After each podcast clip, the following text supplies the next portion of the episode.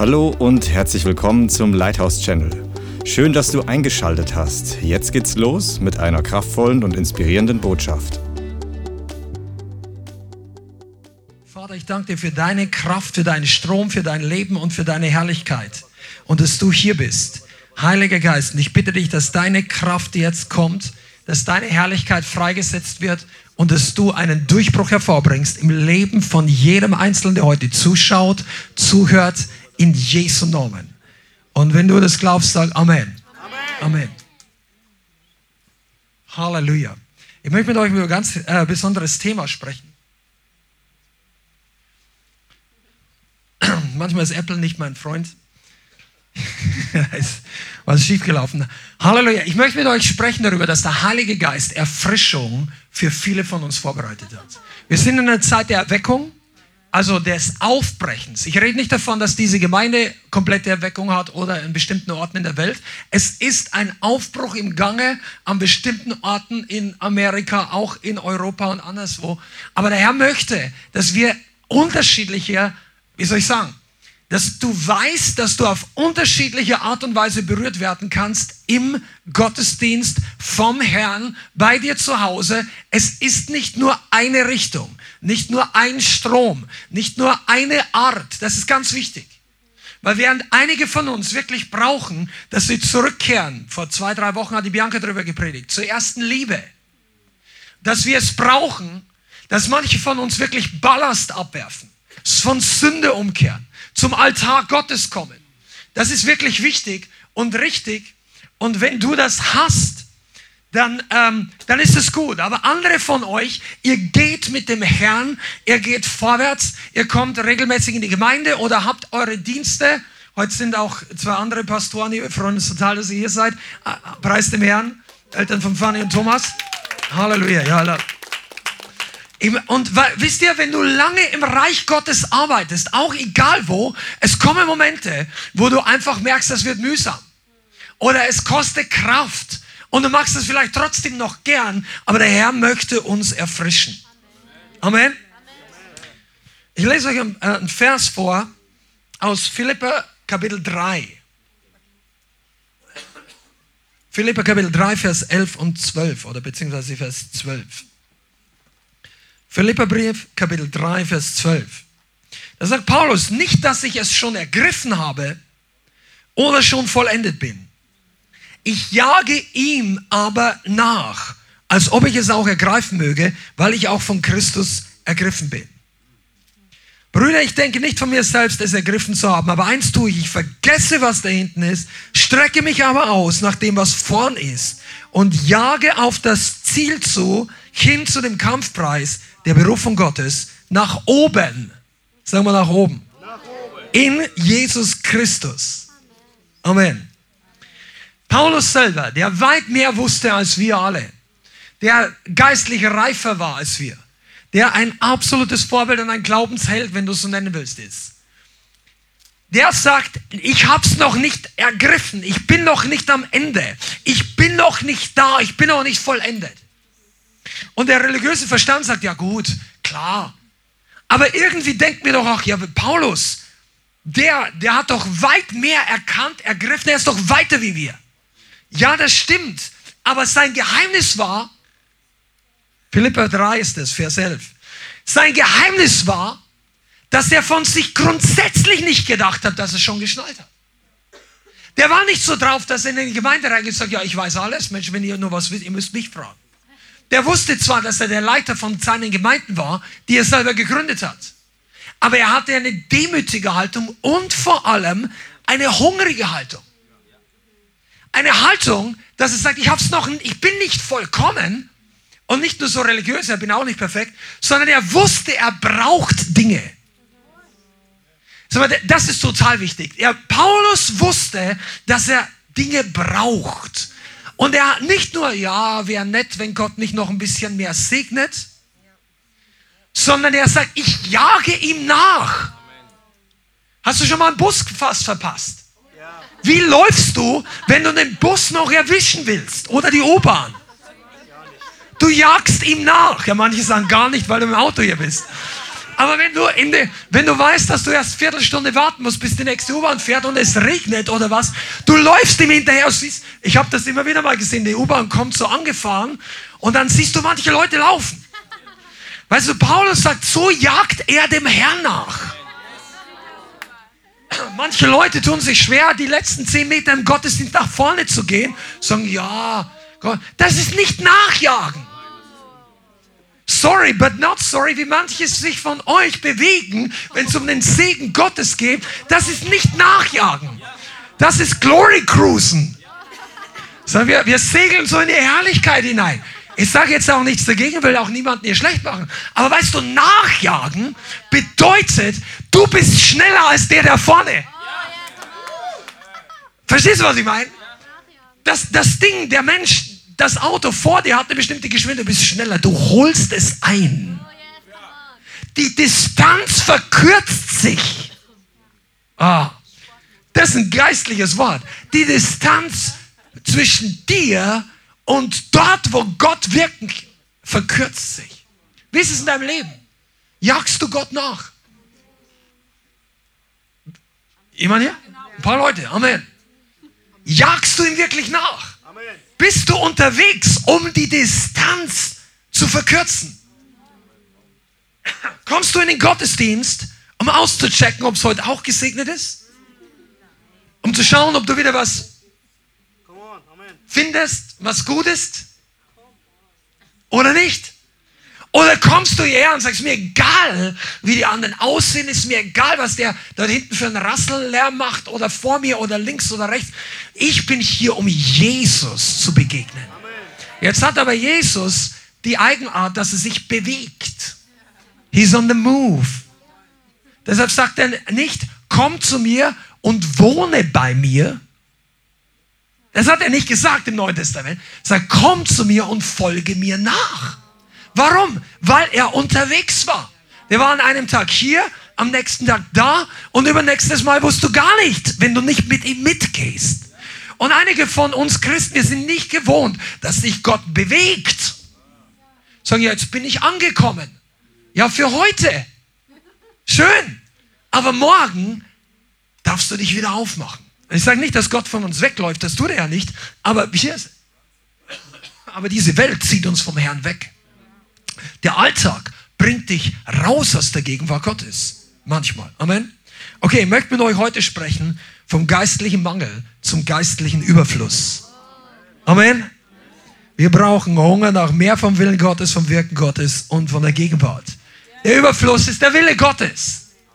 Du sollst nicht mit einer drei Zentimeter hohen Füllung den Rest deines Lebens überleben. Gott hat Überfluss. Ja. Einige von euch werden. Warum kann man sich darüber begeistern? Weil der Überfluss Gottes ist etwas, was wir uns überhaupt nicht vorstellen können. Die Gemeinden sind nicht immer überfließend von Kraft, überfließend von Salbung, überfließend von der Ge Gott möchte für dich Überfluss. Der Himmel ist ein Ort des Überflusses. Dort, wo wir eines Tages für immer sein werden. Also zusammengefasst, wir werden eigentlich auf der neuen Erde sein und es wird einen neuen Himmel geben, eine neue Erde und das himmlische Jerusalem wird herabkommen. Und allein dieser Ort ist unfassbar, mit Worten nicht zu beschreiben. Das ist absolute Herrlichkeit, Überfluss, Straßen aus Gold, Fundamente aus Edelsteine. Lies mal die Offenbarung, wenn du noch nicht lange Christ bist, da steht das drin. Tore, zwölf Tore, jedes aus einer einzigen Perle. Kannst du dir vor, das kannst du dir nicht vorstellen. Die Mauer ist 140 Meter dick aus purem Gold. Und wenn du da ein Tor reinbaust, kannst du dir vorstellen, dass es nicht gerade so eine Tür ist wie dort hinten. Das ist riesig. Das ist eine Perle, eine einzige Perle. Um den Thron Gottes ist ein gläsernes Meer herum. Und das Gewaltigste im Himmel oder auf ihm, da fließt der Strom des Lebens. Das ist ein ganzer Strom, ein Fluss. Das ist keine kleine, kein Springbrunnen. So ein kleines Ding, sag, ach, das ist nett. Nein, das ist ein riesiger Strom. Stell dir den Rhein vor, den Mississippi oder die Wolga oder was auch immer. Es gibt ja Flüsse in der Welt, die sind unfassbar groß. Ich war mal in China und da habe ich einen Fluss gesehen und du konntest eigentlich nicht richtig einschätzen, wie groß das Ding ist. Vor ein paar Monaten waren wir in London, auch da, wo die Tower Bridge ist. Das Ding ist größer, ich sage euch mal, als aus den Fotos aussieht. Das sieht immer so nett aus, aber das ist richtig 60 Meter hoch und ich weiß nicht, wie breit die, die Themse an dieser Stelle ist. Aber so ein riesiger Fluss, das ist der Strom des Lebens. Da ist genug drin. Und wir haben viel zu häufig die Eigenschaft als Christen, dass wir mit einem versteckten Mangel Gott dienen wollen. Wisst ihr? Einen Mangel, den du nicht merkst, aber den entweder andere merken oder du merkst es anhand der Symptome. Ein Arzt kuriert oder diagnostiziert Patienten anhand der Symptome. Und es gibt bei manch einem Christen, und ich will mich da gar nicht selber rausnehmen, immer wieder mal Mangelsymptome. Da, wo etwas fehlt. Aber der, der Wille Gottes ist das nicht. Und einige von euch denken ja, boah, die springen hier rum hier im Gottesdienst und warum? Das ist alles so intensiv und das ist alles nichts für mich. Weißt du warum? Du solltest dich nicht in deinem jetzigen Ist-Zustand vergleichen mit ein paar Leuten, die früher da waren, aber jetzt eingetaucht wurden im Strom Gottes, freigesetzt worden sind vom Heiligen Geist und inzwischen nicht mehr die Begrenzungen haben, die du vielleicht jetzt noch spürst. Das aber, das sind nicht bessere Menschen. Verstehst du? Zwischen einem Mensch, der im Gefängnis sitzt oder irgendwie gebunden ist und einem, der auf der Straße frei rumläuft, ein Eis isst, der eine ist nicht besser als der andere, der ist nur in einem besseren Zustand. Der ist nicht mehr wert, der ist nicht Liebe, der ist nicht liebenswürdiger oder angesehener, der, wenn du gebunden bist und die Bibel sagt, ohne Jesus Christus waren wir alle gebunden. In Sünde. Aber viele von uns auch noch durch unsere Vergangenheit noch in bestimmten Dingen eingeschränkt. Und Gott möchte dich nicht nur freisetzen, sondern er möchte Überfluss geben. Das ist auch Teil der Erweckungsserie. Teil des Aufbruches. Wenn du trocken bist, du wirst nicht weit kommen. Als Christ, ich sag's dir, ist kein Geheimnis. Also im Himmel gibt es keinen Mangel an guten Dingen. Im Himmel gibt es keinen Mangel an dem, was wirklich wichtig ist. Es gibt vielleicht einen Mangel an, keine Ahnung. Es gibt schlecht, schlecht, dort oben findest du keine bestimmte Dinge die aus dem Internet nicht mehr. Aber es gibt keinen Mangel an guten Dingen. Oh, Rakabashiki. Halleluja, das heißt Halleluja. Gott ist ein Gott des Überflusses. Lies mal Philippa 4, Vers 19. Mal ein paar, paar kurze Bibelstellen, damit du wirklich weißt, dass Gott dich echt abfüllen möchte bis zum Überfluss.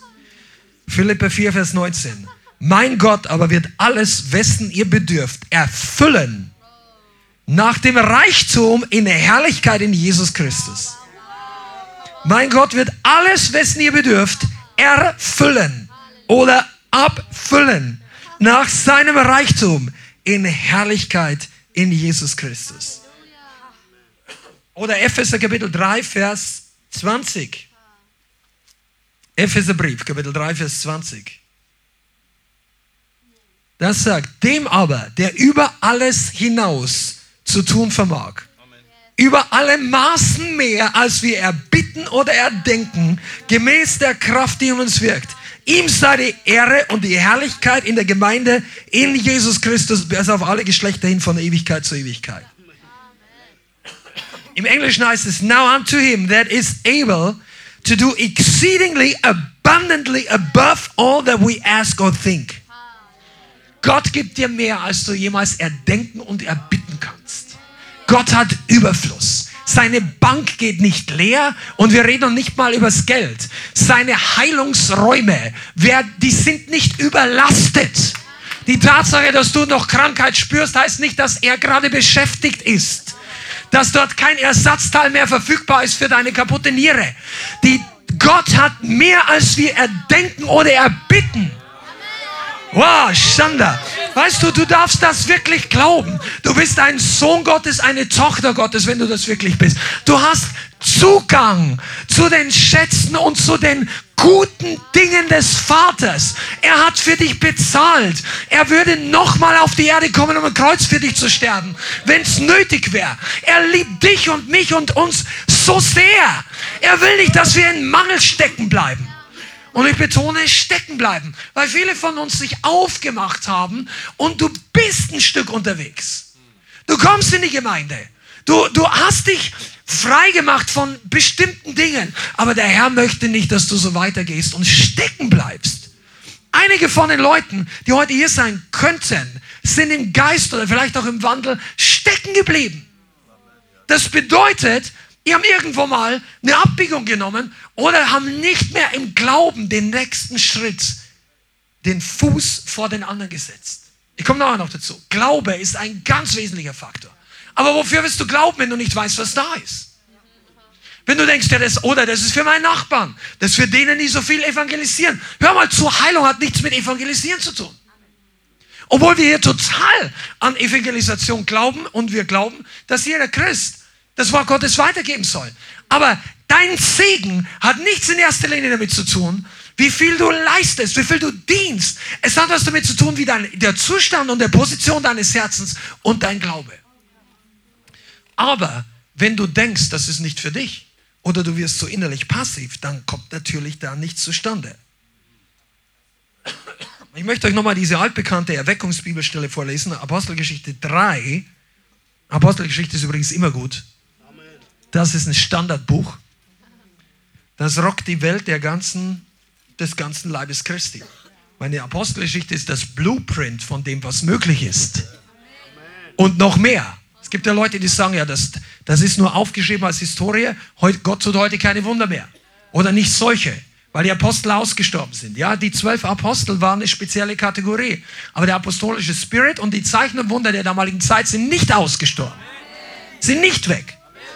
Und in Apostelgeschichte 3, Vers 19 predigt Petrus und äh, am Ende seiner evangelistischen Predigt kommt der Aufruf. Und er sagt, so tut nun Buße und bekehrt euch, dass eure Sünden ausgetilgt oder abgewaschen werden. Und Vers 20 genau zu. Damit Zeiten der Erfrischung oder Zeiten der Erquickung kommen vom Angesicht des Herrn.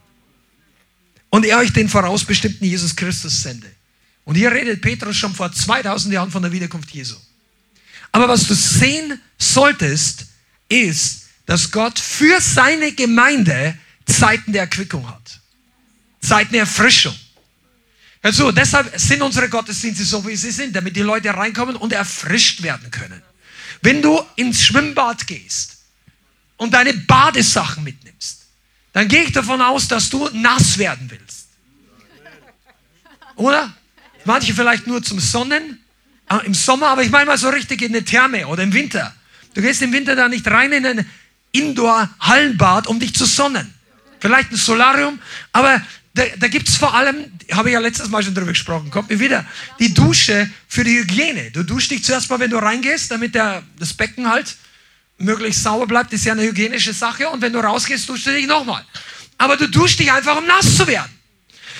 Die Gemeinde Gottes der, der Sonntagsgottesdienst sollte eine geistliche Dusche sein. Für uns Gläubige. Du kommst in die Gegenwart Gottes und eigentlich solltest du nass werden wollen vom Heiligen Geist. Das bedeutet, du bist frisch. Der Dreck von der Woche fällt ab, wäscht sich weg. Mit Wasser geht es leichter. Hast du mal, ich bin ja ab und zu mache ich mal was im Auto und wenn du so richtig Öl also, oder äh, da musst du nicht mehr Öl anlangen, aber die, die, die Teile am Auto, die unten, deine, deine Hände werden relativ schnell dunkel. Und das Zeug geht nicht so gut weg. Und ich habe noch nie in meinem Leben probiert, nur eine Bürste ohne Feuchtigkeit. Das, das wird nicht funktionieren. Du brauchst nicht nur Wasser, bei so einem Zeug brauchst du ein bisschen chemischen Löser, damit das wieder weggeht. Und manche verwechseln, Sünde ist schlimmer als Ölschmutz am Auto. Seid ihr da? Oh, ihr schaut alles heilig. Wisst ihr, was ich meine? Wenn du dich befleckt hast von der Welt, dann brauchst du was Besseres als diese, wie heißt es nochmal? Waschpaste für Automechaniker. Du brauchst eine Waschpaste für Sünden. Das ist das Blut Jesu. Und, du, und die Bibel sagt, wir sind gewaschen mit dem Blut Jesu. Das heißt, du musst das auch über dich kommen lassen. Und, und wenn du müde und träge oder einfach müde geworden bist, du brauchst eine Dusche vom Heiligen Geist. Das ist jetzt basic. Äh, schieb das nicht in die Schublade, sagen, ja, da habe ich schon mal eine Predigt drüber gehört. Tja, aber weißt du, du hast irgendwann auch schon mal geduscht. Und wahrscheinlich machst du es wieder. Wer von euch hat heute geduscht? Oh, Immerhin, Halleluja. Wer hat schon drei Tage nicht mehr geduscht? Keiner traut's. Aber das, melde dich lieber nicht, sondern geh nach Hause und hol's nach. Weil es gibt Gründe, sich regelmäßig zu duschen. Die gleichen Gründe gibt es, dich regelmäßig vom Heiligen Geist füllen zu lassen. Das heißt jetzt nicht, dass du die, die, die Taufe im Heiligen Geist wiederholen musst. Das, was du empfangen hast, nimmt dir keiner, wenn du es nicht selber wieder abgibst und dann in die Welt läufst. Aber weißt du was?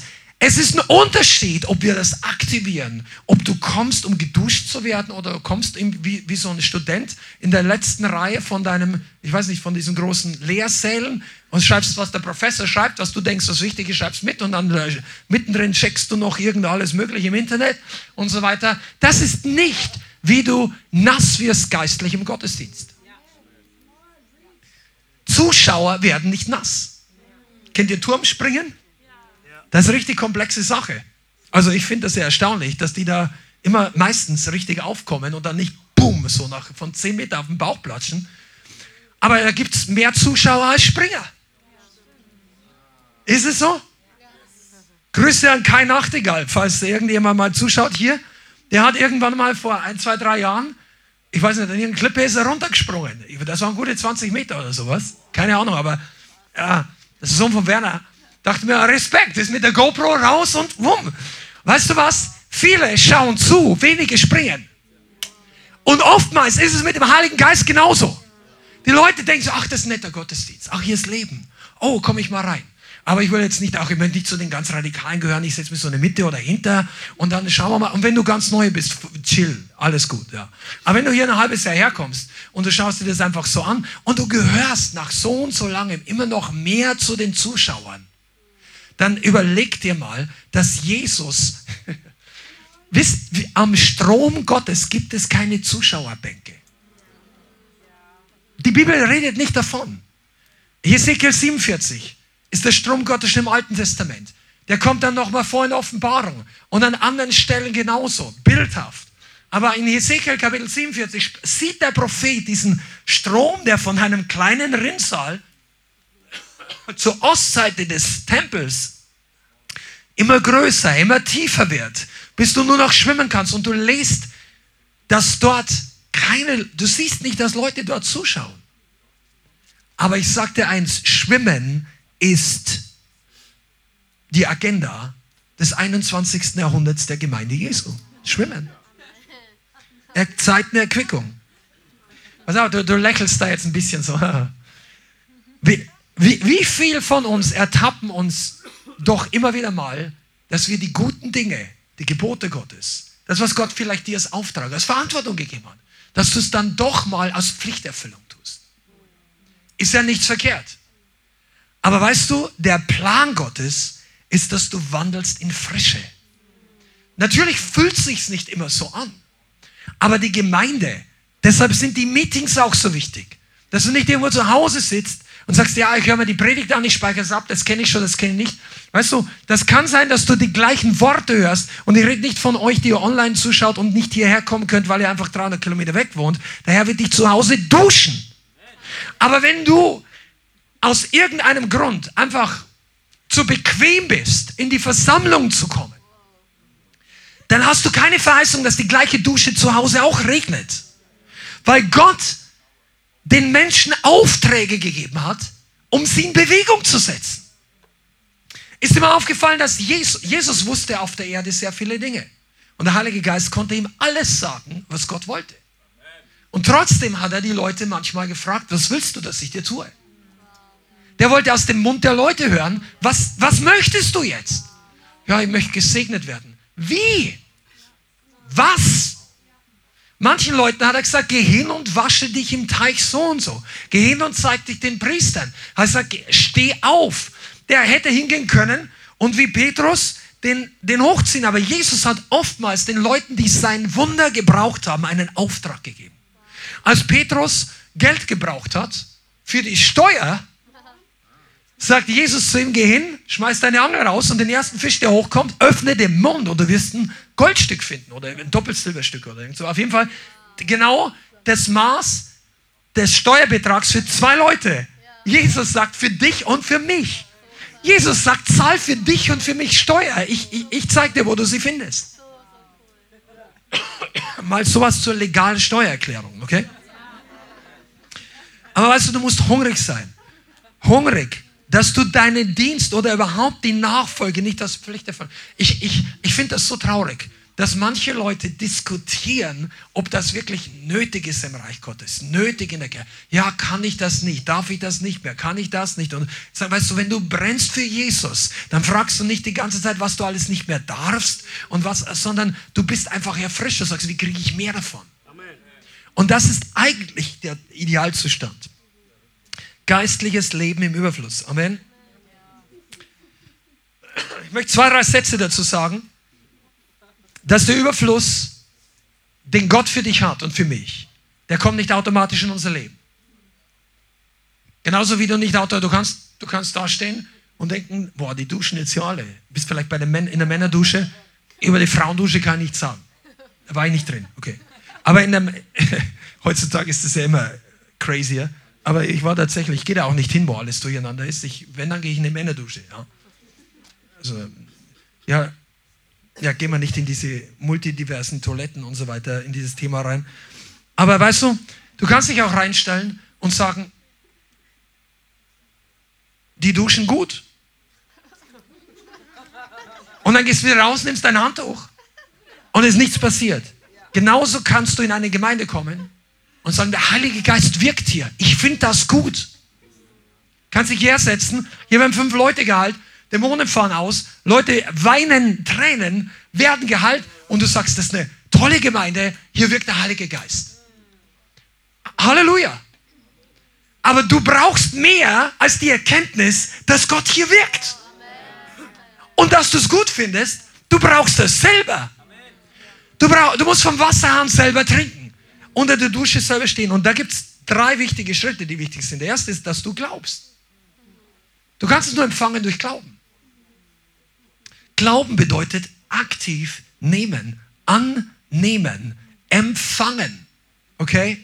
Empfangen ist eigentlich schon der zweite Schritt. Aber zuerst mal musst du glauben. Glauben, dass es da ist. Glauben, dass es verfügbar ist. Glauben, dass es auch für dich da ist. Dass Freude auch für dich in deiner Situation. Dass Vergebung auch für dich ist. Dass Heilung auch für dich ist. Auch wenn du irgendwo in Mecklenburg sitzt oder, oder an der Zugspitze unten und du denkst, ich habe kein Erweckungsumfeld, was auch immer.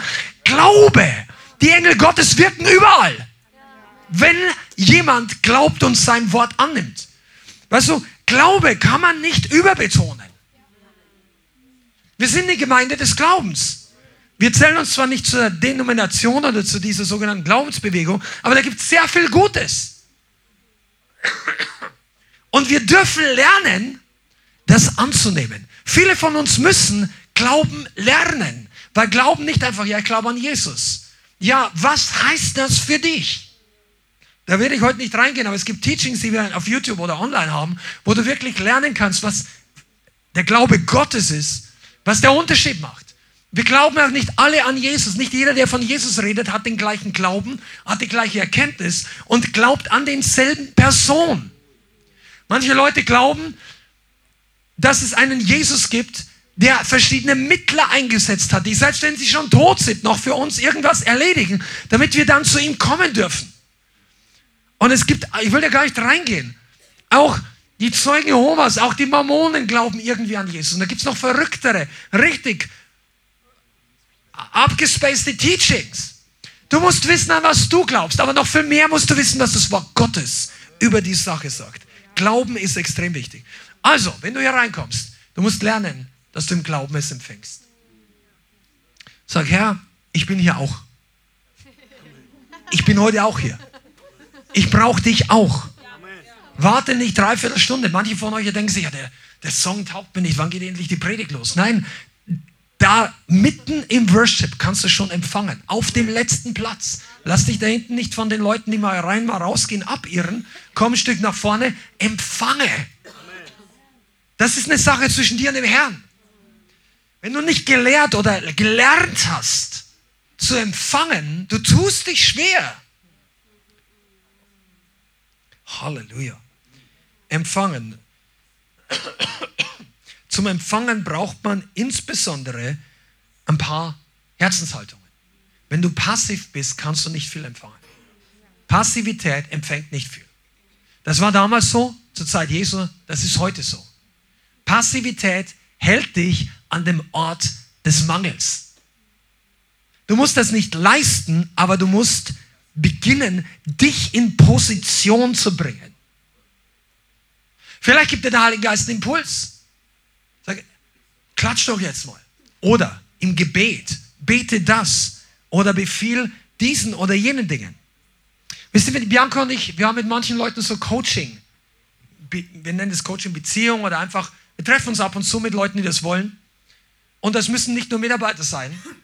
Und dann meistens gibst du den Leuten eine kleine Aufgabe. Und durch, durch diese Aufgabe lernen Leute etwas umzusetzen und den geistlichen Segen zu empfangen und wachsen ein kleines Stück. Vor allem möchtest du, dass Leute aktiv mit dem arbeiten, was die Bibel sagt. Und nicht nur einfach Gebet empfangen, was nicht schlecht ist, aber du möchtest, dass Leute selber lernen, Dinge umzusetzen. Und einige von euch, ihr müsst es lernen. Gott gibt dir eine Aufgabe und dann schau da, was du damit machst. Oder du hast bereits eine Aufgabe und er schaut, wie du damit umgehst. Und ich rede jetzt nicht einfach von Dienst hier in der Gemeinde die Aufgabe, dass du in deinem Leben Autorität ausübst über Probleme und über Situationen, die nicht Gott gewollt sind, das ist eine spezielle Aufgabe. Und wenn du da passiv bist, wird sich nicht viel verändern. Da kannst du hier nach vorne kommen, 200 Mal, bis dir die Leute die Hände auflegen, bis du oben schon ein bisschen einen lichten Kopfbereich hast. Das wird dir nicht viel helfen, wenn du nicht aktiv wirst. Du musst lernen, das Wort Gottes in deinem Mund in Aktion zu setzen. Matthäus 11, Vers 12 sagt, von den Tagen des Matthäus 11, Vers 12, von den Tagen Johannes des Täufers an bis jetzt, wird dem Reich der Himmel Gewalt angetan und Gewalttuende reißen es an sich. Ah, das ist so gut. Das heißt nicht, dass wir gewalttätig sind mit Waffen oder gegen andere Menschen, gar nicht. Wir sind geistlich gewalttätig. Das heißt, wir überlassen es nicht dem Zufall, ob der Segen da ist. Kennst du Jakob?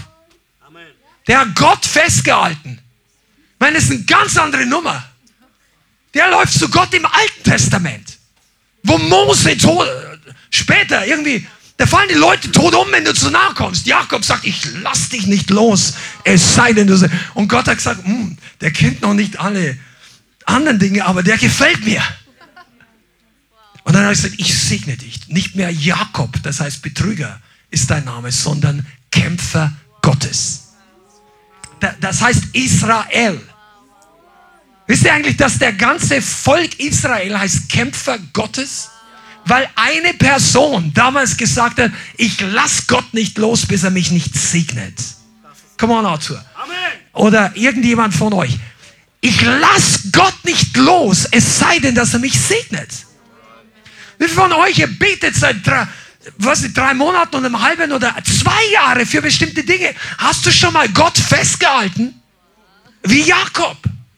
Ich lasse nicht los. Ja, wenn Gott will, dann macht er schon.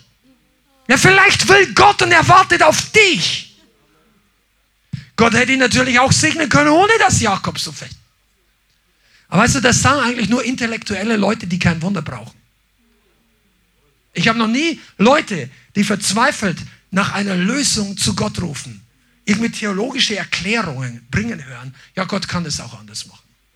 Ja, dein, dein Kind stirbt gerade. Ach, weißt du, wenn Gott nicht will. Nein, so gehst du nicht um, wenn es dich wirklich betrifft. Aber solange es uns nicht ganz betrifft, haben wir irgendwelche theologische oder religiöse Erklärungen. Aber ich sage dir mal eins, Gott möchte, dass du aktiv wirst. Der hat kein Problem, wenn du zu ihm kommst und sagst, Gott, ich brauche deine Hilfe und ich lass nicht los, bis der Segen hier durchbricht.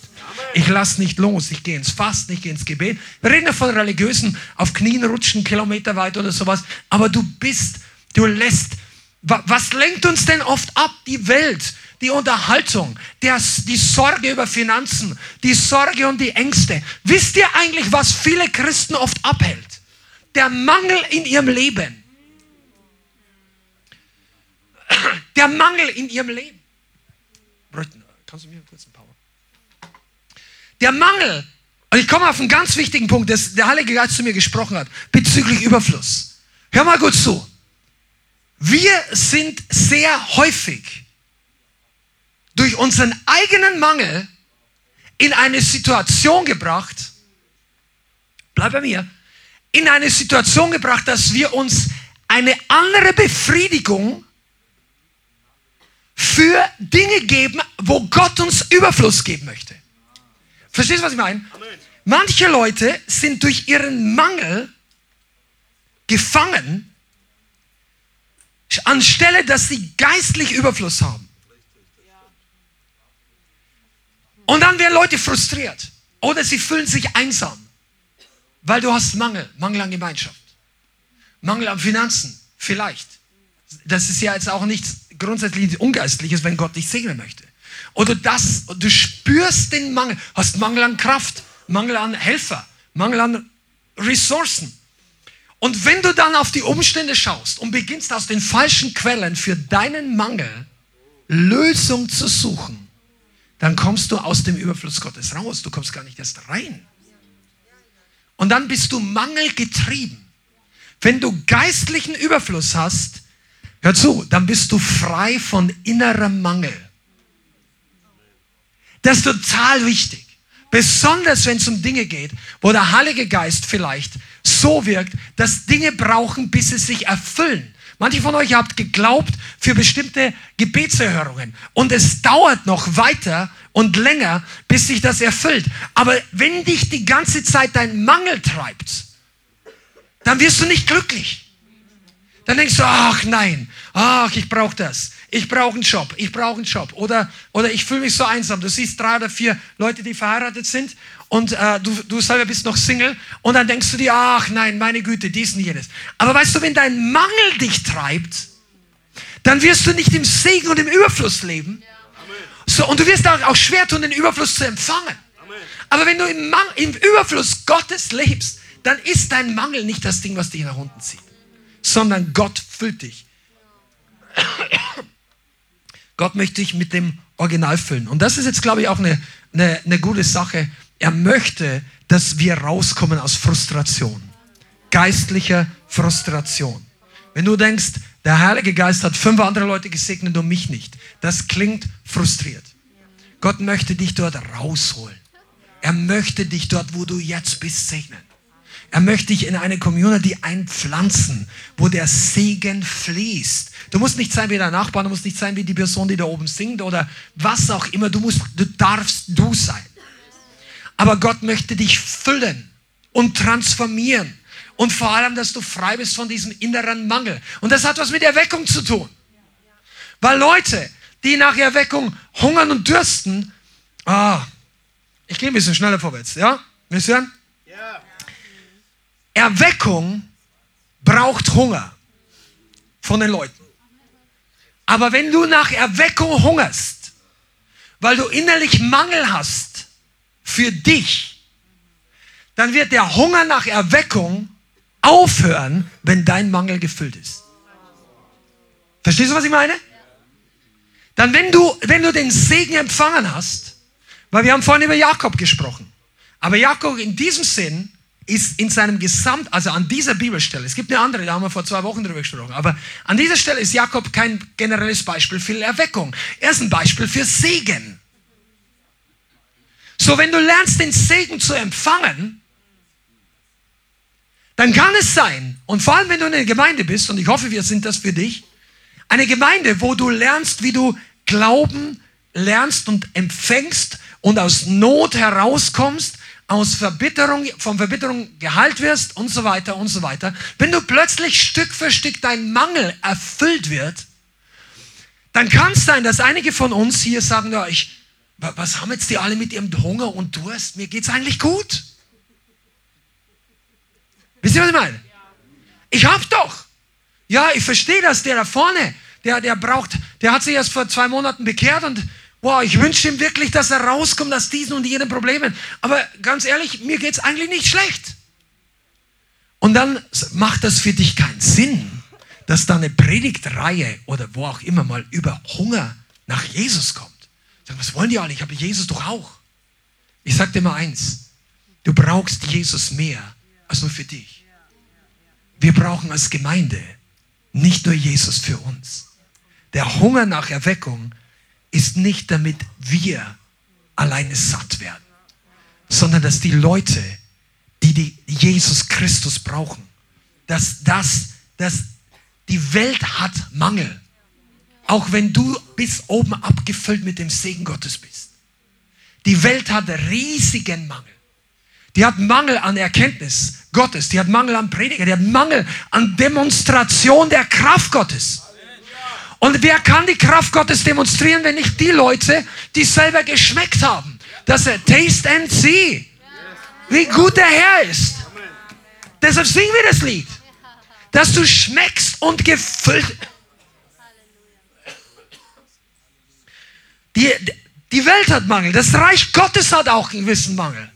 Mangel an Arbeiter. Jesus sagt selber, bitte dem Herrn der Ernte, dass er Arbeiter aussendet. Die Ernte ist groß, aber die Arbeiter sind wenige. Und das sagt er auch zu seinem Sohn.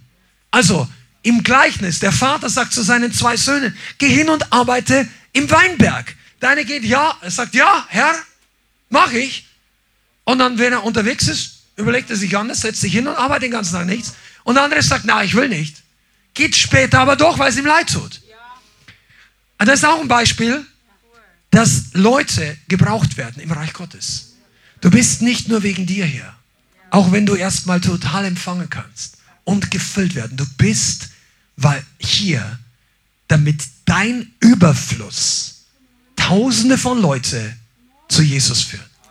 Dass dein Überfluss Menschen die Augen öffnet, wie Jesus wirklich ist. Und deshalb brauchst du auch eine Gemeinde mit Überfluss. Verstehst du, was ich meine? Das ist jetzt nicht, wir klassifizieren da uns nicht besser oder was auch immer, aber du solltest an einen Ort kommen, wo es fließt, wo du erfüllt bist, wo du was mitnimmst und wo aber gleichzeitig dein Hunger noch weiter wächst. Dein Hunger nach nicht, sagst du, ja, ich habe schon alles. Schön, Halleluja. Dann lass uns zusammen überfließen für die anderen.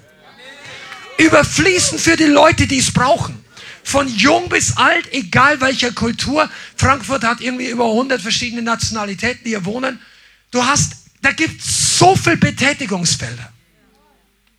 Aber wenn Christen beginnen, ihren Mangel aus den falschen Quellen zu sättigen, dann kommt Frustration und Trockenheit. Trockenheit. Manchmal sogar Götzendienst. Und Götzendienst ist, wie wenn einer über dir zumacht und es regnet mehr. Das kannst du im Alten Testament lesen. Jesus hat dann mehr, also Jesus, ja, das Wort Gottes, der Heilige Geist, der Vater. Gott hat im Alten Testament sehr häufig darüber gesprochen, dass wenn Leute in Götzendienst gefallen sind, es wurde trocken im Land. Es hat nicht mehr geregnet, keine Fruchtbarkeit. Es war mühsam. Man, Israel kann trocken sein. Wenn du nochmal warst bist, gehst ein bisschen Richtung Süden, Richtung Beersheba, Arad, Negev, oh, da willst du nicht stehen bleiben im Auto ohne irgendeine Versorgung. Die waren damals und die haben noch nicht mal Fahrzeuge gehabt. Oh, weißt du, dein Mangel ist in deiner Hand, was du damit machst. Und ich glaube, dass manche von uns echt ein bisschen ehrlich zu uns selber werden müssen. Wo fehlt mir eigentlich noch was? Oder vielleicht denkst du, ich bin Mann und Frau des Glaubens, ich glaube nicht, dass mir was fehlt. Aber du, deine Seele trauert trotzdem hinterher. Du sagst, der Herr wird, wie wir vorhin gelesen haben, der Herr wird erfüllen nach dem Reichtum seiner Gnade über alles, was wir denken und erbitten hinaus. Halleluja, und du kannst den Vers. Aber deine Seele denkt sich, ja, ich bin trotzdem allein. Oh, ich bin trotzdem, habe zu wenig Geld. Oh, ich hätte gern mehr zum Anziehen. Oder vielleicht brauchst du wirklich. Das ist ja. Oder du sagst, wenn ich doch dies, wenn deine Seele Mangel geprägt ist, dann wirst du Schwierigkeiten haben, dass du zufrieden Jesus nachfolgst. Komm on, das ist, das ist gut. Verstehst du, was ich meine? Wenn du nur in deinem Kopf und in deinem, in deinem geistlichen so ist alles gut, ich preise den Herrn, aber deine Seele zieht dauernd zu Lösungen, weil du denkst, weil deine Seele sich nach Mangel anfühlt, dann ist Gott heute hier, um deine Seele zu füllen. Deine Gefühle, deinen Verstand. Nicht, das heißt es nicht, wir leben aus Gefühlen, aber Gott möchte nicht einfach vorbeigehen an dem Zustand deiner Seele. Deshalb ist es wichtig, dass die Seele geheilt wird. Du wirst, nicht, du wirst dich schwer tun, dem Herrn wirklich nachzufolgen, mit einer ungeheilten Seele. Erstens. Zweitens, mit einer Seele, die Mangel hat. Und ich rede nicht ein paar Tage oder eine Glaubensprüfung, sondern einen kontinuierlichen Zustand, weil du fühlst, das fehlt und das und nein. Und dann sitzt du in der Gemeinde und du denkst, eigentlich ist es super. Eigentlich ist es, ja, ich sehe, dass Gott wirkt und irgendwie spüre ich es auch ab und zu mal alle drei, vier Wochen. Aber weißt du, aber du bist innerlich vielleicht sogar neidisch, möchtest es aber gar nicht sein oder gibst es nicht zu, auf die Leute, die da Zeugnis geben und die schon wirklich gefüllt aussehen und du denkst, warum ich nicht? Und der Herr möchte dich füllen. Der Herr möchte dich herausführen, aber du musst eben auch an die richtige Quelle gehen. Wenn du innerlich unzufrieden bist und den Herrn dafür verantwortlich machst, für deinen Zustand, wird sich nichts ändern. Wenn du innerlich unzufrieden bist und andere Geschwister oder diese Welt oder deine Mutter oder dein Vater oder deine Tochter oder dein Ehemann, egal wen, nahe Personen, wenn du die anderen dafür verantwortlich machst, wird sich bei dir nicht viel ändern. Wir brauchen Eigenverantwortung. Die, die klare sagt, nein, es ist meine, nein, deine Frische ist deine Verantwortung. Der Zustand, wie frisch du bist, ist nicht das Problem, dass der Antichrist beinahe in Deutschland auf, oder, oder alle sind so böse oder dein Arbeitgeber oder deine Freunde oder wenn du als Kind nicht so oft durch diese oder jenige Trauma durchgegangen bist. Das kann alles sein. Aber dein jetziger Ist-Zustand ist in deiner Verantwortung. Gott befähigt seine Kinder, Dinge ändern zu können. Du, das ist ganz, ganz wichtig. Das ist einer der grundlegenden, auch, du brauchst gar nicht in Seelsorge kommen oder beziehungsweise du kommst, kannst gerne kommen, aber wenn du das nicht verstanden hast, wird sich nicht viel verändern. Du hast einen inneren Schalter, der den Segen Gottes auf Durchfluss schalten kann. Und das ist Buße und Glaube und Freiwerden von Passivität. Amen. Halleluja. Und dann beginnt echtes geistliches Leben zu fließen. Was ist Leben? Wir haben vorhin vom Strom des Lebens gehört.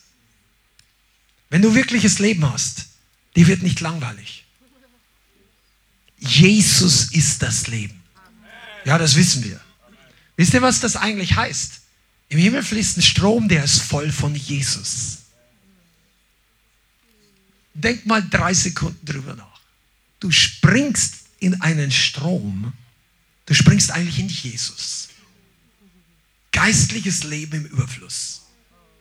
Weißt du, was es ist, wenn du erfüllt bist vom Leben? Du denkst jetzt nicht drüber nach, was dir jetzt gerade fehlt. Wir hatten letzte Woche eine echt eine starke Geisteswirken in unterschiedliche Richtungen. Und als wir schon beinahe aufhören oder zusammenpacken wollten, waren immer noch Haufen Leute hier, dann plötzlich fangen eine oder andere Person voller Freude das Lachen an. Und dann ging das rum und das wurde intensiver und das war gut. Zumindest für die, die gelacht haben. Ich dachte mir, die, für die war das gut. Ich sagte mal eins, ich traue mir ziemlich sicher sagen, dass die Leute in diesem Moment, wo sie so gelacht haben, jetzt nicht gerade an ihren Mangel gedacht haben. Ach, ich habe zu wenig. Ah, nein. Aber nächste Woche wird es schwierig. Und ach, der Job ist noch immer nicht. Ich habe 23 Bewerbungen geschrieben. Und weißt du, Leute, die mit dem Strom Gottes gefüllt werden, die denken an diese Dinge jetzt nicht. Dein Mangel flutscht dir weg im Strom Gottes. Kann, der ist weg. Du hast dann Freude kommt und du hast vergessen, wie unglücklich du warst. Du vergisst plötzlich, wie groß dein Problem war. Du, das ist ein Wirken Gottes. Okay, drei Leute. Wenn Gott dich so berührt, dass die Frische kommt und du hast vergessen, warum du dich eigentlich eineinhalb Wochen lang richtig Sorgen gemacht hast. Das ist ein Zeichen, dass der Heilige Geist mit Frische kommt. Das ist Leben. Ich hab, ich, das Thema heute ist wirklich prophetisch wichtig. Der Heilige Geist hat zu mir gesprochen. Ich möchte mal was sagen. Der Gegenspieler vom geistlichen Leben ist der Tod. Tod. Geistlicher Tod, natürlicher Tod. Tod im Geistlichen und im Natürlichen, macht sich dadurch bemerkbar, dass Leute ruhiger werden, weniger sich bewegen, frustriert werden, deprimiert. Kraft geht weg. Manchmal kommt Krankheit. Ihr kennt die ganze Progression bis hin zu suizidalen Gedanken, depressiven, Selbstmord oder andere Dinge, Aggression. Die letzte Woche gab es ein paar Gewalt, äh, traurige, tragische Vorfälle an Gewalttaten in Deutschland. Das ist doch auch der Geist des Todes, der irgendeinen so weit unter Druck setzt, der voll, ich weiß nicht, psychisch krank wahrscheinlich oder wie auch immer. Aber das ist das Ausrasten einer Einzelperson setzt Tod bei vielen anderen frei. Und geistlich, ich, das ist jetzt eine Ausnahmesituation, aber der geistliche Tod möchte in deinem Leben auch deine Freude, deine Kraft rauben und durch alle möglichen Wege dich vom Leben Gottes abhalten. Und weißt du was, mir ist das schon mehrfach in meinem eigenen Leben passiert, dass man eine Zeit lang in einem Zustand gelebt hat und plötzlich betest du, Herr, was ist hier los? Und dann fällt dir eigentlich erstmal auf, dass du unter einer schleichenden depressiven Stimmung gelitten hast. Ist dir das schon mal passiert? Amen. Du, und dann plötzlich wird dir eigentlich klar, hey, der Teufel möchte mich hier reinlegen. Wieso, wieso habe ich die letzten zwei Wochen nicht mehr richtig Freude? Du bist heute im Gottesdienst gelandet, um das zu hören. Gott möchte deine Freude wiederherstellen. Weil Freude ist Kraft. Freude ist Leben. Freude setzt Leben frei. Das gibt, die Freude am Herrn gibt dir den neuen Mut, dass du Schwierigkeiten entgegentrittst. Dass du Glauben hast für Umstände, wo bisher sich nichts bewegt hat. Dass du nicht denkst, ja, ich kann erst glücklich sein, wenn Gott meine Gebete erhört. Come on, das wäre der Satz wäre Predigt genug. Ich kann erst glücklich sein, wenn Gott das erfüllt und das tut. Nein, du bist heute am Leben. Du bist gerettet, die allermeisten von euch hier, oder? Gott hat dein Leben gerettet. Er hat dich erfüllt mit dem Heiligen Geist, Baba. Du redest eine Sprache, die hat Jesus das Leben gekostet, dass sie hier auf der Erde wirkt. Deine Gebetserhörung ist Peanuts im Vergleich zu dem, was er schon getan hat. Und das gilt fast für alle. Es mag Leute geben, die vielleicht online jetzt zuschauen, weil die meisten Leute hier im Raum kenne ich und da weiß ich, dass dieser Satz zutrifft. Aber vielleicht schaust du zu und du sagst, mir steht das Wasser bis zum Hals, ich kenne Jesus kaum, ich finde das ja gut. Vielleicht bist du wirklich ganz unten, da gebe ich dir aber den Rat, bleib dran, ruf ihn an. Er streckt seine Hand aus und er holt dich raus. Aber die meisten von uns haben von ihm schon so viel empfangen. Es gibt keinen Grund zu klagen. Es gibt keinen Grund zu jammern. Es gibt keinen Grund, dich zurückfallen und frustriert zu sein. Und das ist deshalb wichtig, weil Frustration killt deinen Glauben. Frustration killt die Fähigkeit, an Jesus dich ranzuhängen. Wenn du frustriert bist, hältst du nicht wie Jakob an Gott fest. Sagst du, ah, ich habe keine Lust mehr. Das waren die Leute, die in der Wüste gemurrt haben. Die waren auch frustriert. Alleine war wir frustriert über Mose, frustriert über Gott, frustriert über die Wüste. Da waren sie frustriert über das Essen. Die hatten ein Wunderessen auf dem Tisch. Das gab's nicht. Das ist nicht gewachsen, das ist vom Himmel gefallen. Die waren frustriert. Weißt du, du kannst in einer Erweckungsgemeinde sein und bist frustriert. Ja, es sind immer die gleichen Wunder. Immer das gleiche Manna. Immer die gleichen Zeugnisse. Ja, aber ich hatte Jahre in meinem Leben, da wäre ich froh, wenn ich ein so ein Zeugnis erlebt hätte im Jahr. Und dir, dir schmeckt das Manna nicht mehr. Weißt du, das, das, da bewegst du dich selber aus der Frische raus. Aber heute ist der Tag, wo wir zurückkehren unter die Dusche Gottes. Halleluja. Heute, der Herr möchte dich Erweckungs, der möchte dich wasserfest machen für Erweckungsdusche. Du bist dann, du bist dann ein Überfließen, du bist nicht nur ein Becher, der überfließt. Im Bayerischen wir sagen, du bist ein Maßkrug oder ein Bierbarrel oder irgendwas noch größeres, ein Tanklastwagen voll Frische. Halleluja.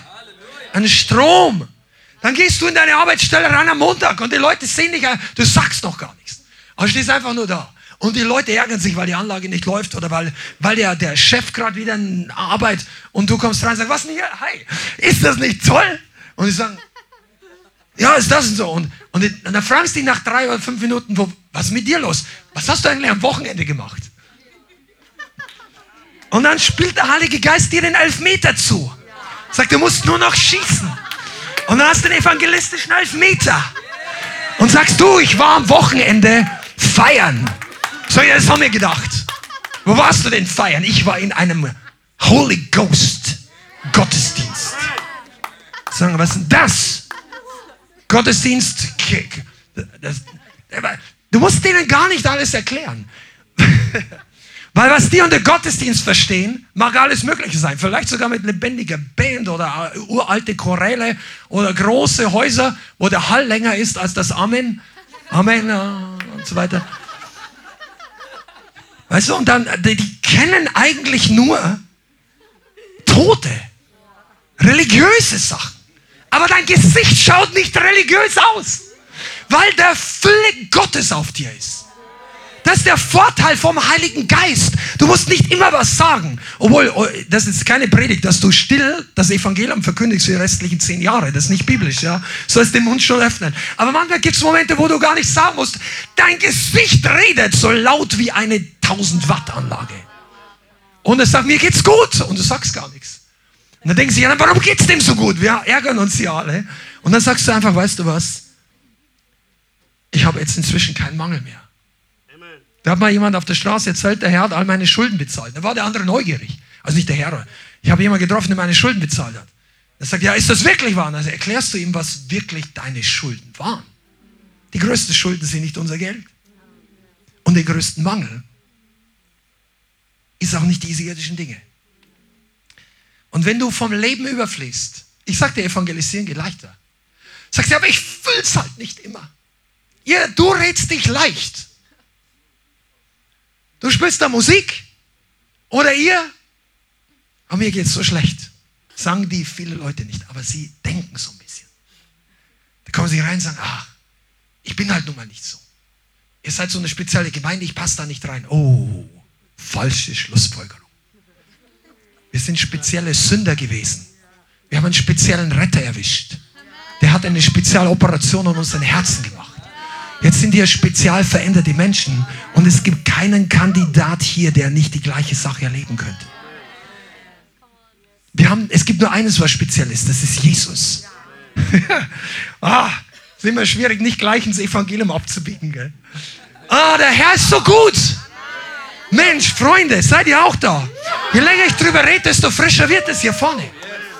Gott möchte dir Frische geben.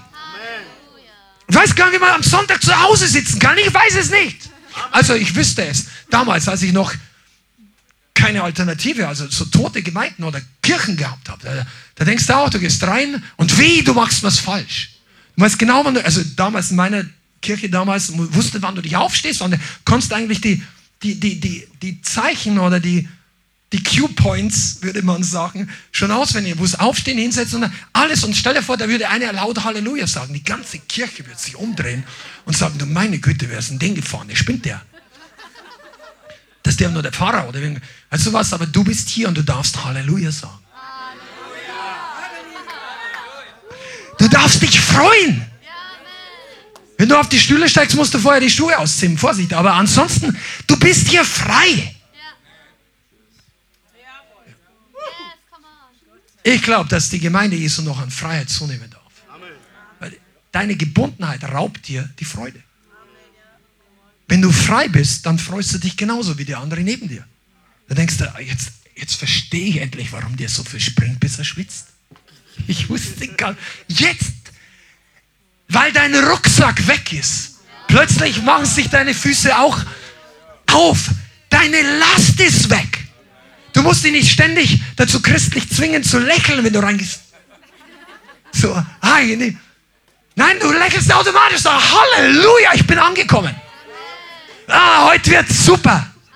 Sagt der andere, ja, ich wünscht. Ja, es wird. Und dann plötzlich entwickelst du eine Sprache des Glaubens. Sprache des Glaubens ist so wichtig. Come on. Wir sind immer noch voll im Strom, der Jesus persönlich ist. Manche von euch springt einfach nicht rein. Ihr macht so Niesen hier. Ah, ist das schön. Ja, bete mal für mich. Stehst da, Halleluja. Und dann, ich mache mich nicht lustig, überhaupt nicht. Es ist einfach nur, Visualisierung, damit, du, damit dir einfach auffällt, wie man mehr empfangen kann. Okay? Also, du, du empfängst ein bisschen was. Und das ist super. Aber weißt du, der Strom ist nicht für unsere Knöchel gemacht. Holy Ghost. Ich mache nachher noch eine Schwimmsession ganz für mich alleine. Aber, aber nur mal für euch. Du solltest wirklich kommen und sagen, Heiliger Geist, ich habe so viele Jahre mit Menschenfurcht drüber nachgedacht, wie, was denkt der, was denkt der, was passt da nicht. Vergiss doch das, den ganzen Schwachsinn mal. Spring doch mal rein in Jesus. Tauch doch einfach mal unter. Kick dieses ganze Entertainment-Zeug mal raus für eine Zeit lang und merk mal, was der Heilige Geist in dir entzündet. Ja, darf man nicht mehr das. Du, da, darum geht es doch gar nicht. Diese ganzen Argumente, darf ich das nicht mehr? Muss ich da? Das habe ich noch nie von jemandem gehört, der voll im Strom Gottes schwimmt. Also ich nicht, vielleicht kennst du einige. Aber so Leute, die voll frisch sind von Jesus. Weil wenn ich, wenn du jemand hast, der vor einem riesen gedeckten Bankett steht und der einfach sagt, oh, hier ist wirklich fünf Sterne Essen, vier Meter lang. Da, ja, da beneide ich doch noch nicht jemanden mit dem Knäckebrot dort drüben. Das interessiert mich doch da gar nicht. Dann gib mir noch ein bisschen mehr, was weiß ich, was für dich halt, Kaviar oder, oder Schweinsbraten, oder vielleicht nicht für dich, aber was auch immer, so Rehbrust, irgendwas Gutes. Jawohl, ich stehe dazu, dass ich gern Fleisch esse. Ja. Jesus hat auch Fisch und äh, das ist egal. Bless you. Was immer für dich gut schmeckt. Okay? Aber du musst es schon nehmen. Weißt du, und das ist eine Sache, die kannst du als Leiter und als Pastor. Wir, wir können, wenn jemand zum Gebet kommt, du kannst nicht so ein so ein geistliches Ding oben drauf schrauben und sagen, Heiliger Geist, so, das geht nicht. Du musst von deinem Herzen hungern und dürsten. Man kann nur einen Akt des Glaubens machen, damit du empfangen kannst. Aber das Ventil ist in, in deinem Herzen. Bin ich, Heiliger Geist, Erwisch mich hier. Und dann wirst du, dann wirst du manchmal Leute, wenn da viel los ist, du kannst nicht für alle gleichzeitig beten, stell dich nicht da hinten an und sag, oh, bis ich nach vorne komme, ist die Salbung weg. Nein, sei einfach vor, da und sag, Herr, ich ergreife dich. Ich will heute erfrischt werden. Ich, sag mal, es wäre doch blöd, wenn du hier drei Stunden in den Gottesdienst kommst, einfach nur zuschaust. Also ich würde das als halbe Zeit, ist nicht ganz Zeitverschwendung, aber du könntest so viel mehr empfangen. So voll tanken mit dem Heiligen Geist. Ah. Warum ist das so wichtig? Weil wir dich und uns alle an der Front brauchen, überfließend. Nicht vertrocknet, nicht jammernd, weil wir einfach die ganze Zeit denken, wir haben zu wenig. Wir haben zu wenig geistliche Dinge. Der ist gesegneter wie ich. Ach du meine Güte, wann wird denn das Gebet erhört? Nein, das, vielleicht wirkt es auch. Und dann kommt der Teufel und regt dir Zweifel ein. Sollte Gott wirklich gesagt haben? Wann hat er das gesagt? Im Paradies zu Eva, zu Adam. Aber zuerst mal zu Eva. Ist euch eigentlich klar, dass das gleiche Prinzip mit Überfluss schon im Paradies war? Und dann sagen, ja, die, die, Gott hat den Menschen geschaffen und dann wollte er nicht, dass er von dem Baum isst. Das ist dann nicht mal die halbe Botschaft. Wenn du genau liest, der hat Bäume geschaffen, riesig, da steht sogar, das ganze Paradies war Bäume. Und da ist von allen Bäumen dürft ihr essen. Allen. Außer von diesem einen da. Halt dich da fern, ist nicht gut, das brauchst du nicht. Aber von allem, die Betonung ist alle Bäume. Alle, minus eins. Alle. Jeden Geschmack. Am Morgen das, am Abend das. Alles Gute, alles Vollkommene. Überfluss. Überall. Die hätten sich jahrelang satt essen können, bis überhaupt. Aber der eine Baum, der macht neugierig. Komm mal, wir reden jetzt vom Mangel und Überfluss. Wir halten die letzten paar Minuten noch aus. Dann kommt und die Eva und Adam wahrscheinlich auch in der Nähe, weil der hat ja, der war dann auch, der war nicht am anderen Ende des Gartens, als Eva gesündigt hat. Dann geht sie hin und sagt, was ist bloß an dem Baum? Sagen, hier, du hast, du hast, du hast alles, aber der eine Baum ist interessant. Und dann sagt, ah. Und in diesem Moment, pass auf, wenn du auf diesen einen Bereich schaust, wo Gott zu dir sagt, bleib lieber weg davon. Ist besser für dich. Wenn du dort zu lange rumhängst, wart, da kannst du darauf warten, dass der Teufel zu dir redet und dir Dinge erklärt, dass es alles gar nicht so ist, wie dir erklärt worden ist, dass da kein Mangel ist. Die Leute wollen dir nur, die wollen dir nur verscheißen. Ja, das ist viel besser. Schau doch in das Heft mal rein. Das ist alles gesetzlich, was die dir erzählen. Ah, du hast ja noch niemals einen 40-prozentigen getrunken. Du wirst überhaupt mitreden. Und alles Mögliche, was da kommt. Und je länger du da rumhängst, und dann denkst du dir, ja, oh Gott, gönn's mir nicht. Und dann kommt ein Mangel. Das Mangeldenken. Ja, Sex vor der Ehe, wir dürfen mal nicht. Das ist Mangeldenken. Wenn du weißt, was Gott dir schenkt und weshalb dieses Geschenk so kostbar ist, du denkst nicht drüber. In dieser, das heißt nicht, dass, dass es nicht eine Challenge sein kann. Keine Frage. Aber wenn du mangelhaft denkst, dann denkst du die ganze Zeit, ich darf nicht, ich will nicht, ah nein. Aber weißt du, du bist gefüllt. Du kannst gefüllt sein. Aber wie? Das, ich mache jetzt für mich alleine bei dir. Also, wie gefüllt? Come on! Da kann der, der, der Teufel kann dir nur eine Karotte hinhalten. Je länger du die Karotte anschaust, desto interessanter wird's. Aber der kann dir niemals erklären, dass hinter dir ein Lastwagen von Segen steht. Seine Karotte ist immer winzig im Vergleich zu dem Gottesdimension des Segens. Pass mal, alle, alle fleischliche Lust, die du vor deiner Ehe kamst, ist einfach nur winzig im Vergleich zu dem echten Bestimmung einer göttlichen Partnerschaft, die Gott für dich vorbereitet hat. Aber wenn du immer nur auf den Mangel siehst oder auf das habe ich nicht und das, und dann, dann wirst du manipulierbar durch den Feind. Und dann denkst du dir, ach nein. Und dann kommt dieser berühmte Satz, den der Teufel seitdem nicht mehr wortwörtlich so redet, weil die Christen lesen ja teilweise ihre Bibel. Das sollte Gott wirklich gesagt haben. Aber das ist im Endeffekt, ja, stimmt es. Ja, die Bibel kann es heute nicht mehr glauben. Das wurde verfälscht durch die Übersetzungen. Du, da gäbe es jetzt so viele Argumente darauf einzugehen. Die Bibel ist das bestübermittelste Buch bei weitem von aller geschichtlichen Literatur der Menschheitsgeschichte. Ich weiß nicht, es gibt, glaube ich, 5000 Textzeugen von der Bibel, also Abschriften, Vergleiche. Das Einzige, was die, die, das zweite literarische Werk in der Menschheitsgeschichte hat, irgendwie ein paar hundert. Das ist Homer, also das ist eine griechische Literatur. Also die Bibel ist um den Faktor 10 oder noch mehr besser überliefert als alles andere, was jemals gemacht wurde. Also aber der Teufel sagt, ja, passt alles nicht. Stimmt, die haben sich alle getäuscht. Und dann kommt er mit der neuen Religion, 700 Jahre später, nachdem sie die Bibel aufgeschrieben haben, sagen, ja, der Jesus ist gar nicht gestorben. Ja, 700 Jahre haben alle, die, die Leute früher, haben, die, die dabei waren, haben sich getäuscht. Die es aufgeschrieben haben, haben sich getäuscht. Sollte Gott wirklich gesagt haben. Sag mal, da, den Ding musst du erkennen. Das ist der, der Räuber deines Überflusses. Hat Gott wirklich gesagt? Ja, ist das wirklich so? Ist das wirklich so wichtig? Ach, ich bin zwar berührt worden, ja, ich hatte die nächsten drei Tage, ich konnte fast nicht mehr schlafen, so glücklich war ich. Aber da, da erinnert dich der Feind nicht dran. Dass der, dass der Montag und der Dienstag so im Überfluss war. Aber Mittwoch kommt irgendwas und da steht ein Baum und da dürftest du nicht hingehen. Und dann und dann wir alles vergessen, deinen ganzen Segen, deine ganze Fülle, deinen ganzen Frieden, den Erweckungsspirit, die Zeichen und Wunder, die du erlebt hast, dass das nicht selbstverständlich war, dass du jahrelang gebetet hast, dass du in die richtige Community, weißt du was? Und dann riet dir der Teufel ein, ach, das.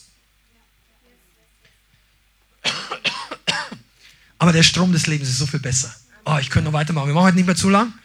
Aber spürt ihr das? Also ich merke, ich, ich merke, dass Freude da ist. Komm nicht einfach in diese Gemeinde, um deine Sonntagslektion abzuholen und einen Check in deinem Kalender zu machen und sagen, guter Christ. Komm hierher und sag, ich brauche Volltanken bitte. Ja, der Heilige Geist ist ein Tankwart. Er ist auch gleichzeitig der Strom, der, der, der fließt. Und deshalb, deshalb kannst du auch schwierig, also du musst schon zur Quelle kommen. Okay, noch vielleicht einen letzten Satz. Um gefüllt zu werden, muss man leer sein. Leer, gelehrt von den falschen Dingen. Wenn du alles weißt oder glaubst alles zu wissen, wenn du alles hast oder glaubst schon alles zu haben, wenn du das alles einordnen kannst, ist es ganz schwer, dass Gott dich füllen kann. Kinder werden leicht gefüllt. Kinder lachen auch leicht. Das ist ja wissenschaftlich bewiesen. Kinder lachen irgendwie also ein paar hundert Mal am Tag, Erwachsene dann irgendwie zehn oder so. Durchschnitt. Die haben wahrscheinlich nicht ganz die Heilige Geist erfüllten Leute in die Statistik mit reingerechnet, aber im Allgemeinen ist es so. Aber der Jesus sagt ja, die bekannte Stelle, wenn ihr nicht werdet wie die Kinder, könnt ihr ins Reich Gottes nicht reinkommen. Das heißt, das gleiche Prinzip. Ein Kind nimmt eigentlich gerne ein Geschenk an. Und das ist etwas, was wir lernen dürfen in diesen Tagen. Der Erweckungsvorbereitung bedeutet, dass du lernst, dass du überfließt. Einige von uns müssen leer werden von der Welt, müssen leer werden von Sünde, leer werden von den Dingen. Wir haben die letzten Wochen öfter darüber gesprochen. Amen. Wenn das für dich heute noch Realität ist, dann hört ihr nochmal die anderen Predigten an. Aber manche von euch, dir fällt jetzt eigentlich nicht mehr ein, wovon du jetzt heute in dieser Woche noch Buße tun solltest vielleicht. Ja, dann kannst du auch nach vorne kommen. Aber wenn du trotzdem weißt, ich brauche vom Herrn mehr, mach dich leer, mach dich offen und sage, Jesus, es ist ein, es ist ein Momentum Gottes, der, wo der Heilige Geist beginnt, Leute zu segnen. Und dann warte nicht einfach, bis das an dir vorbeigeht oder bis das irgendwie über dich kommt, sondern dräng hinein. Amen. Okay.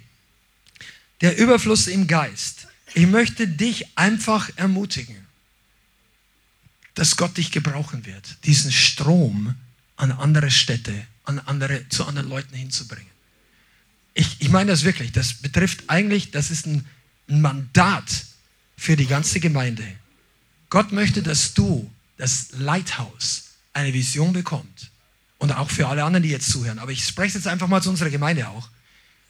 Dass durch deinen Überfluss Städte verändert werden, Menschen und Familien verändert werden. Wenn du groß genug denkst, sogar Nationen erreicht werden durch den Überfluss. Durch das, was Gott in dich ausgießt. Nicht durch den du musst, du solltest, ah, wir machen alle viel zu wenig. Das ist nicht die Kernbotschaft. Die Kernbotschaft ist, es ist so viel da, dass Überfluss da ist. Und dieser Überfluss kann so viele Leute erreichen. Und das ist eine Vision, wo wir gemeinschaftlich entwickeln können. Zu sehen, wie dieser Strom fließt. Und du lädst Leute ein, dass sie mit zum Trinken kommen, dass sie geistlich voll werden, dass sie, ja, es mag am Anfang die erste halbe Stunde ein bisschen weird aussehen für manche, ist kein Problem. Das ist uninteressant. Bei Jesus haben sie auch nicht alles verstanden. Aber der, wenn der Strom fließt, dann werden die Leute merken, wie lebendig die Sache ist. Und das Einzige, was dich zurückhält, ist entweder Passivität oder ein religiöser Spirit. Wahrscheinlich heute nicht mehr ganz, aber wir werden uns dieses Themas nochmal annehmen. Religion killt. Religiöser Spirit findet Fehler, wo Gott nicht mit dem Finger drauf zeigt, weil er froh ist, dass sich was bewegt. Religiöser Spirit sagt, ich brauche nichts, da können wir nicht mal was anderes machen. Und die anderen sagen alle, wieso, ihr fließt, ich, was los? Wisst ihr, was ich meine? Und du darfst wirklich frei werden davon. Religiöse Spirits sind oftmals die, die am schwierigsten sind, dass Menschen davon freikommen, weil die Leute denken, ich bin ein guter Christ, ich bin ein besserer Christ wie du, bin schon länger im Glauben, ich kenne die Bibel besser, Ach, das habe ich schon vor drei Jahren nicht mehr gemacht, wo du jetzt Zeugnis gibst. Okay.